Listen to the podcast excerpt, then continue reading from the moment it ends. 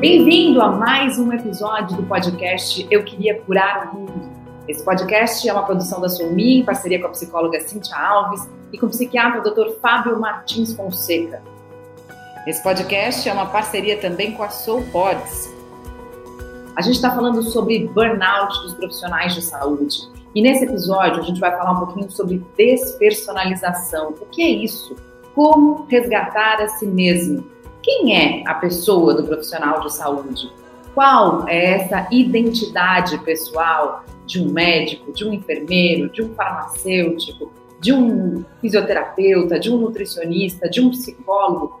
Quem são essas pessoas? Por que elas entram nesse processo de despersonalização? Quais são os sintomas? Será que eles são diferentes em homens e mulheres?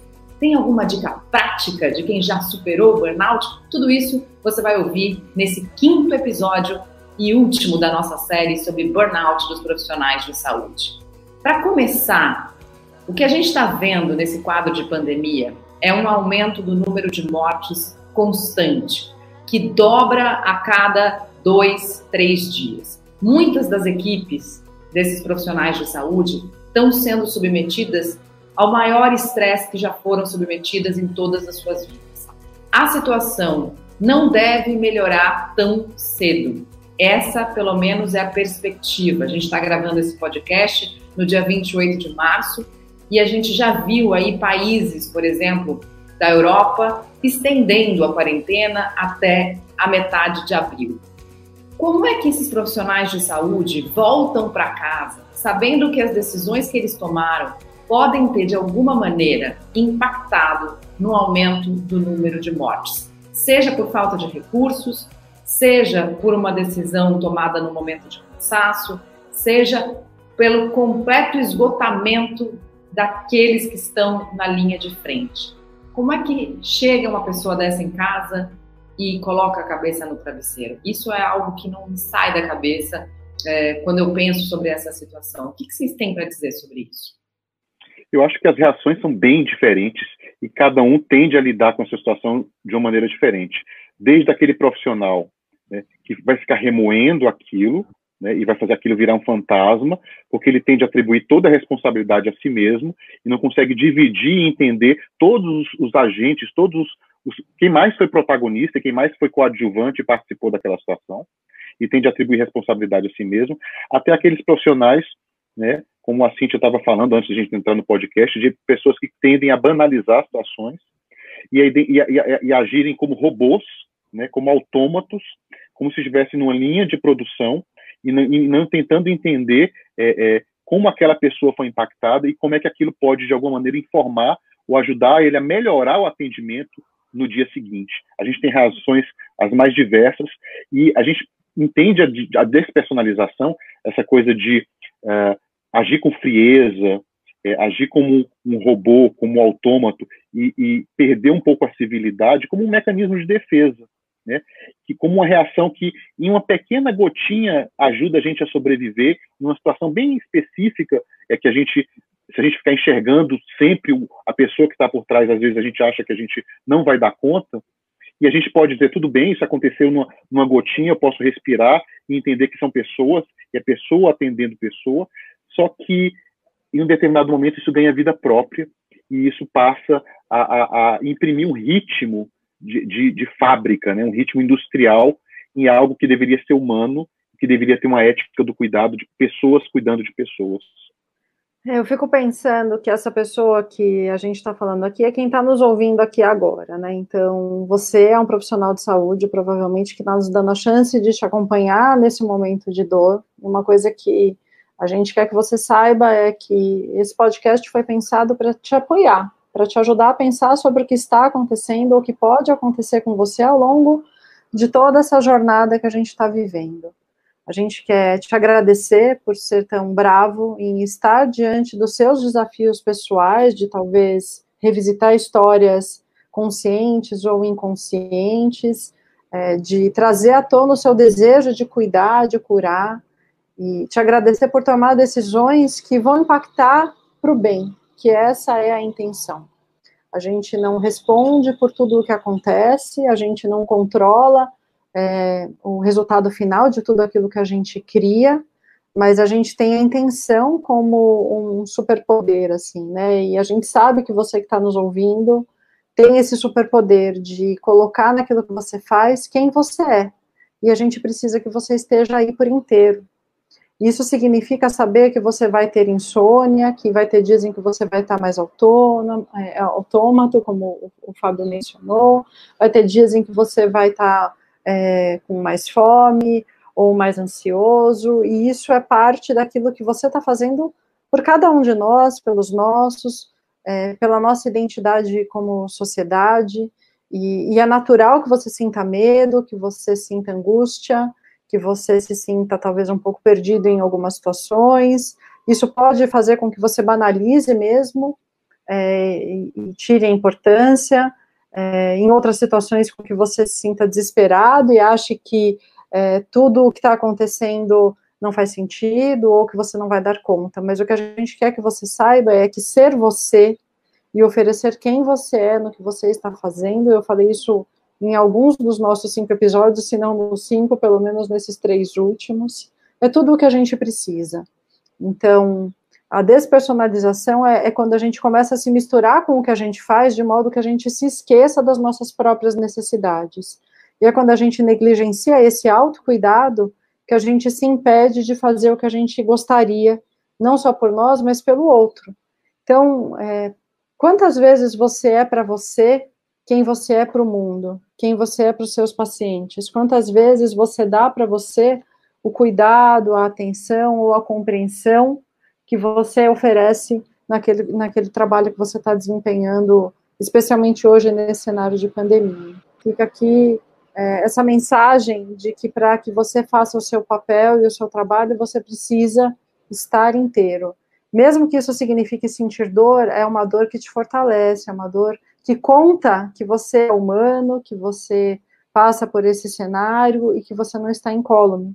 Que você, assim como nós, é um ser humano a cuidar de outros. Isso que a Cintia falou é muito lindo, muito importante, né, doutor Fábio? Ainda mais para os profissionais de saúde, que são pessoas muito identificadas, seja pela sociedade, seja por eles mesmos, como a função que eles exercem. Né? Um médico, ele é doutor em todos os ambientes, às vezes até na própria família dele. Como é que é isso? Como é que vocês lidam com isso? Quer dizer, como é que você lida com a sua personalidade de Fábio e a personalidade de doutor Fábio? um desafio, Mário. Eu, eu, eu, preciso me lembrar disso todos os dias, porque parece que essa identidade toma conta do profissional o tempo todo, né? E aí a gente se esquece de que a gente é uma pessoa antes de ser um profissional de saúde, né? Que a gente tem preferências, que a gente tem uma história, que a gente tem a nossa vulnerabilidade e que é, é tão difícil às vezes a gente entender que é, a gente é uma pessoa também, que a gente precisa de cuidado, e aquela mensagem do, do comissário de bordo, né? A gente precisa colocar máscara de oxigênio na gente, porque se a gente não tiver vivo, não tiver íntegro, a gente não vai conseguir cuidar do outro. E muitas vezes a gente pensa assim, nossa, mas eu não posso me dar ao luxo de pensar em tantos detalhes, porque tem algo mais importante que a vida do outro. Mas o, o melhor instrumento e o maior instrumento que eu tenho sou eu mesmo. Né? E se eu não tiver íntegro ali, eu vou me dar pela metade e o cuidado vai ser pela metade e isso vai ter uma repercussão. Então, assim, é, é, a gente está querendo trazer esse podcast a ideia de que é, cuidar de si mesmo é dar um, dar um atendimento de qualidade e isso vai reverter lá na ponta.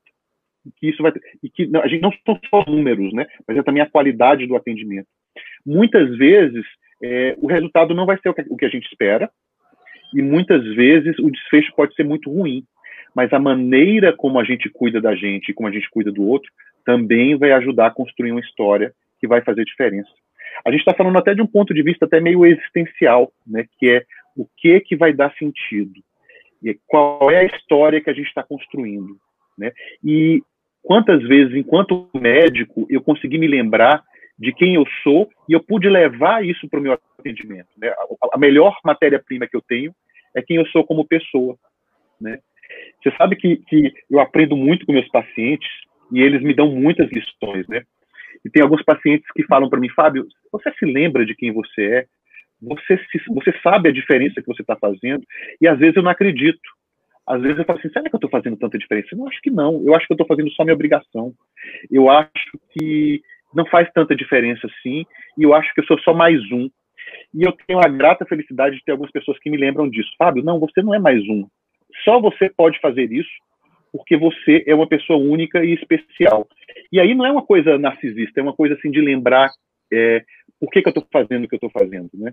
E às vezes eu estou fazendo o que eu estou fazendo por conta de vulnerabilidades, por conta de cicatrizes, porque a gente não procura é, essa coisa da saúde, de ser profissional de saúde à toa, né?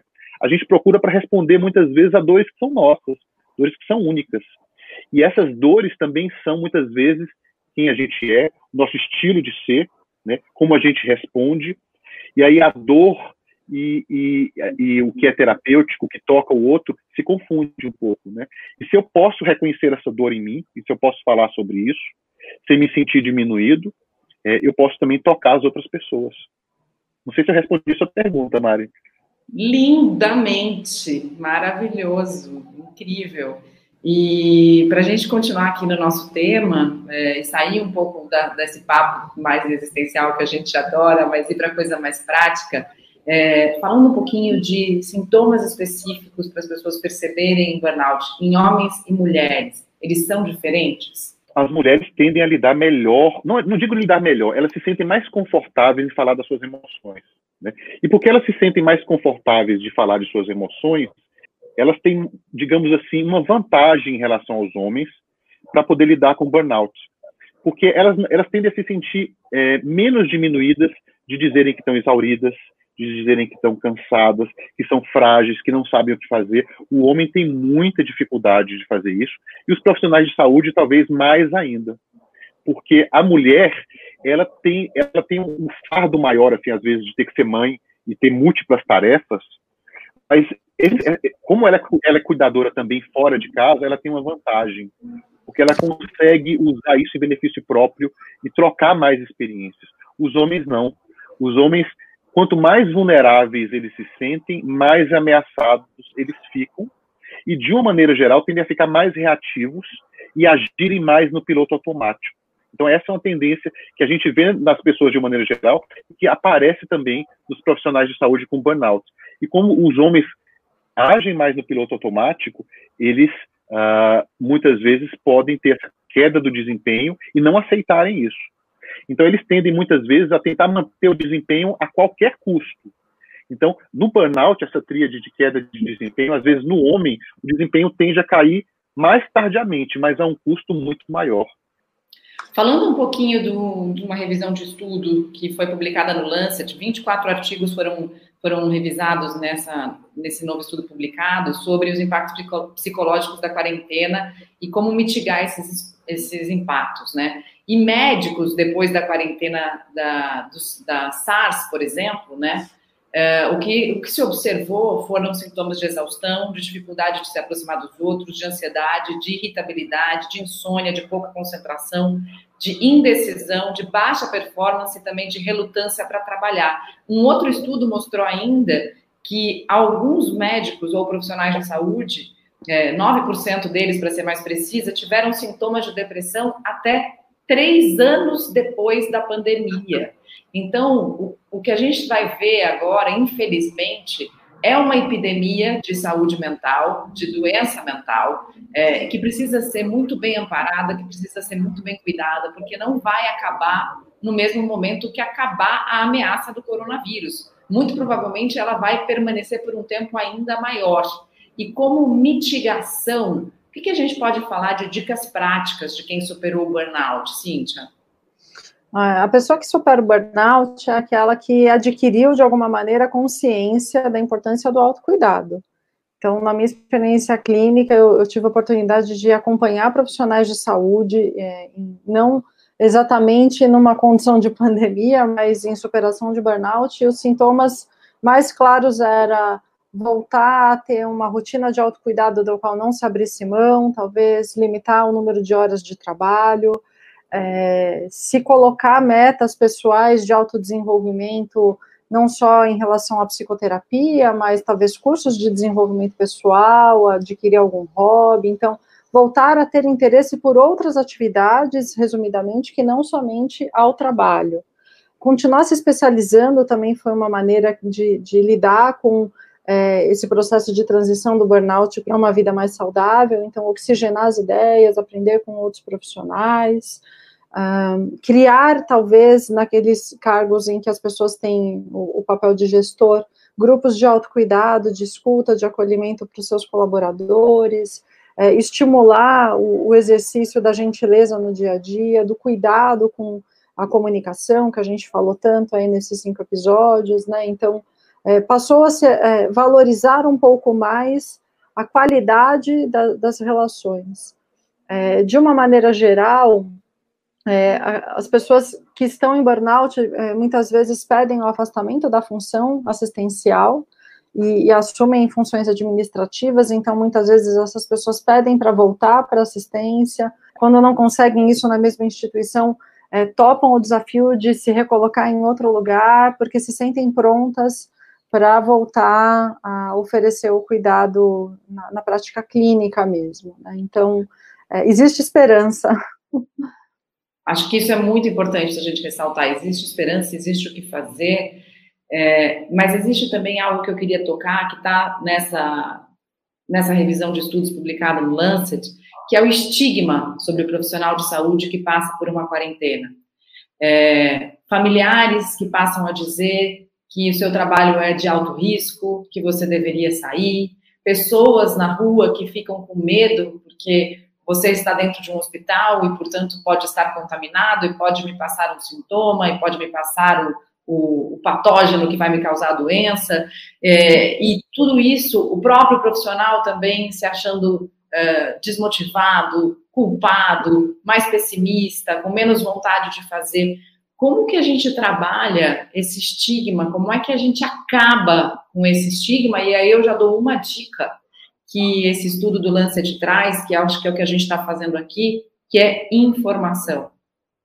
Informação de qualidade é uma das, uh, uma das maneiras que a ciência, revisada aqui, publicada no Lancet, diz que é eficaz contra o estigma e para mitigar os impactos da saúde mental em pessoas e profissionais de saúde que viveram pandemias essa coisa do estigma, né? Eu estava tava vendo, né? O quanto o estigma está presente normalmente nas nossas vidas, até mesmo em profissionais de saúde, né? Por exemplo, quando um psiquiatra atende um paciente com esquizofrenia, e só porque aquele paciente tem esquizofrenia, o, o, o psiquiatra não acredita que o, o, paciente possa vencer uma série de desafios, como passar por um casamento, uma mudança de cidade, porque aquele rótulo já, teria, já estaria definindo é, a trajetória da pessoa. Então, o estigma é algo que está presente nos profissionais de saúde. Quando a gente atende alguém de uma determinada classe social ou que vem, de, vem com um determinado, de, de um determinado contexto, a gente acha que a gente já sabe é, qual é o desfecho que aquela pessoa pode ter ou não.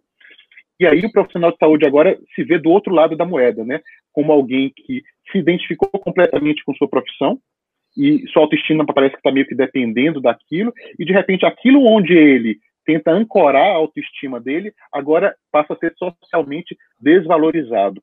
E o que é pior, o profissional de saúde pode começar a comprar aquele estigma também e acreditar naquilo. Então, a primeira coisa é o profissional de saúde saber que aquilo é o, o que, que é o estigma, né? Vem, é uma palavra que vem de uma tatuagem, né? Que era colocada nas pessoas para identificarem como, como escravos, né? A gente não absorver essa tatuagem, não aceitar que aquilo esteja impregnado no nosso tecido e a gente saber, olha, isso é um preconceito, isso é uma ideia preconcebida, e o quanto nas minhas atitudes eu estou revelando que, por mais que eu diga racionalmente que eu não acredito nisso, eu estou agindo como se esse estigma fosse verdadeiro. Não sei se você pensa assim também, Cíntia. Eu ia dizer exatamente é, do final para o começo agora, né? Que o estigma é, na verdade, uma tentativa que a gente tem de compreender e rotular é, as coisas é, de uma forma que a gente sinta que tem algum controle sobre elas. Então, quanto mais vulnerável e inexperiente eu sou em relação ao assunto, mais tendência ao preconceito, ao estigma eu vou ter. E isso comunica uma necessidade minha de compreender o mundo, de preconcebê-lo para poder lidar com ele. A, a, consequência disso é que a gente acaba reforçando muitas vezes uma ideia negativa e propagando uma informação que não é real. Né, que foi o que a Mari falou, assim, existe uma, um, um jeito da gente começar a lidar com isso que é informando, que é disseminando, que é trazendo exemplos, e aí eu acho que tem uma postura pessoal de se questionar o quanto isso é verdadeiro para mim, qual experiência eu tive em relação a esse tema, é, que comprova essa ideia que vem pronta. Porque são poucas é, as experiências que vão colar com esse discurso. Né? Quando a gente está falando de um preconceito, isso se desmancha é, muito facilmente. Então, acho que esse desejo de conhecer a tudo, e é um, é um movimento da mente esse, né? Assim, para poupar energia, para ter hábito e para ter o controle sobre as coisas, a gente avalia riscos e para isso a gente traz conceitos prontos. Quanto mais eu tenho é, vulnerabilidade, mais eu vou fazer esse movimento. Então, vulnerabilidade pode só expor um desejo meu de aprendizagem, e uma vez que eu tenho consciência disso, eu posso me informar e eu posso também me questionar sobre isso. E outra questão apontada pela essa revisão de, de estudos diz que, no caso dos profissionais de saúde, uma das coisas mais importantes para mitigar esses efeitos dos impactos na saúde mental é se sentir apoiado por gestores e colegas. E acho que a gente falou bastante disso aqui nesses cinco episódios do podcast. E queria reforçar também que uma forma de apoio é, é você contar para os outros aquilo que você aprendeu, aquilo que está te fazendo bem, e compartilhar esse podcast com outros profissionais que você conhece, que talvez estejam precisando ouvir algumas das coisas que a gente falou aqui, que vocês trouxeram com tanta sabedoria, é, para que a gente possa expandir esse conhecimento e ajudar mais gente e, e se apoiar mesmo nesse desafio, que é um desafio de todos nós. É isso aí. Eu acho que a gente tem que lembrar também, eu queria deixar essa mensagem de que você, nós somos mais do que a nossa profissão, nós somos mais do que o papel que a gente ocupa. Se a gente tem uma tatuagem, né, eventualmente como um estigma, né, a gente é mais do que aquela tatuagem e nada disso nos resume. Cada uma dessas histórias são apenas pequenas histórias e contadas por um determinado ponto de vista. E a gente pode contar nossas histórias mais uma vez e contar detalhes e se lembrar de coisas que a gente não estava lembrando. Então, o que cada uma dessas histórias dizem a nosso respeito e o que ficou faltando a gente dizer, né, Mari? Sempre falta muita coisa e sempre há muito mais a ser dito. E o estigma e o preconceito são sempre histórias contadas de um ponto de vista muito estreito. A gente precisa revisitar nossas histórias e relembrar quem a gente é como pessoa e lembrar que uh, sempre falta muito a ser contado e a gente ainda vai ter muita coisa para dizer e lembrar que uh, a gente tem uma história a ser construída ainda, né? Outras histórias. Que lindo isso, né? De que a gente é as nossas histórias, nós somos parte disso, e como é que a gente vai lembrar disso que a gente está vivendo no futuro? O que é que isso vai contar sobre nós, né? Eu queria é, deixar aqui uma frase do São Francisco de Assis, que me tocou muito para essa temática do cuidado, né? Então, comece fazendo o que é necessário, depois o que é possível, e de repente você estará fazendo o impossível. Então, quase que um mantra aí. E eu me lembrei da nossa conversa também, a gente está falando do podcast, o nome do podcast é Eu Queria Curar o Mundo. Me lembrei de uma música da Flaira Ferro, que o nome da música é Me Curar de Mim. Eu vou botar a música aqui, mas só para ler os primeiros versos. Sou a maldade em crise, tendo que reconhecer as fraquezas de um lado que nem todo mundo vê. Fiz em mim uma faxina e encontrei no meu umbigo o meu próprio inimigo que adoece na rotina. Eu quero me curar de mim, quero me curar de mim, quero me curar de mim. Muito obrigada pela parceria. Esse podcast é uma produção da Sulmi, junto com a psicóloga Cintia Alves, Dr. Fábio Martins Fonseca. São cinco episódios. Esse foi o último. Se você não ouviu algum, procure os outros para escutar tudo e compartilhe se você gostou. Um beijo, muito obrigada e até a próxima. Eu quero me curar.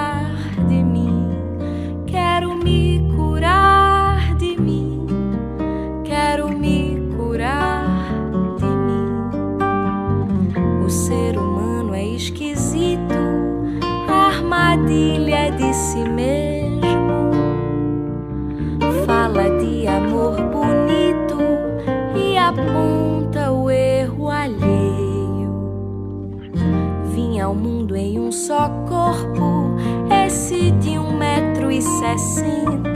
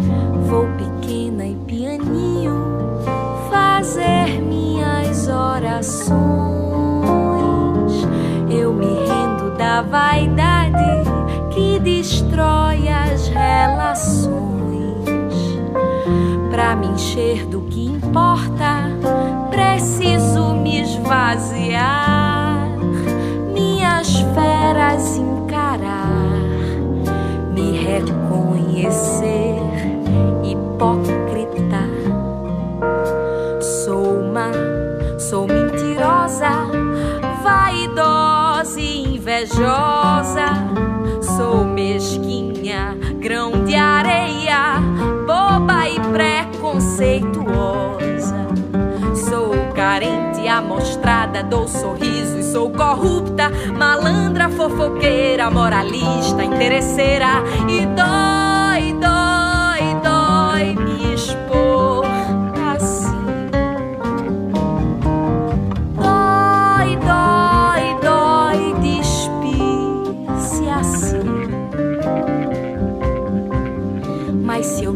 tiver coragem para enfrentar os meus defeitos, de que forma, de que jeito eu vou me curar?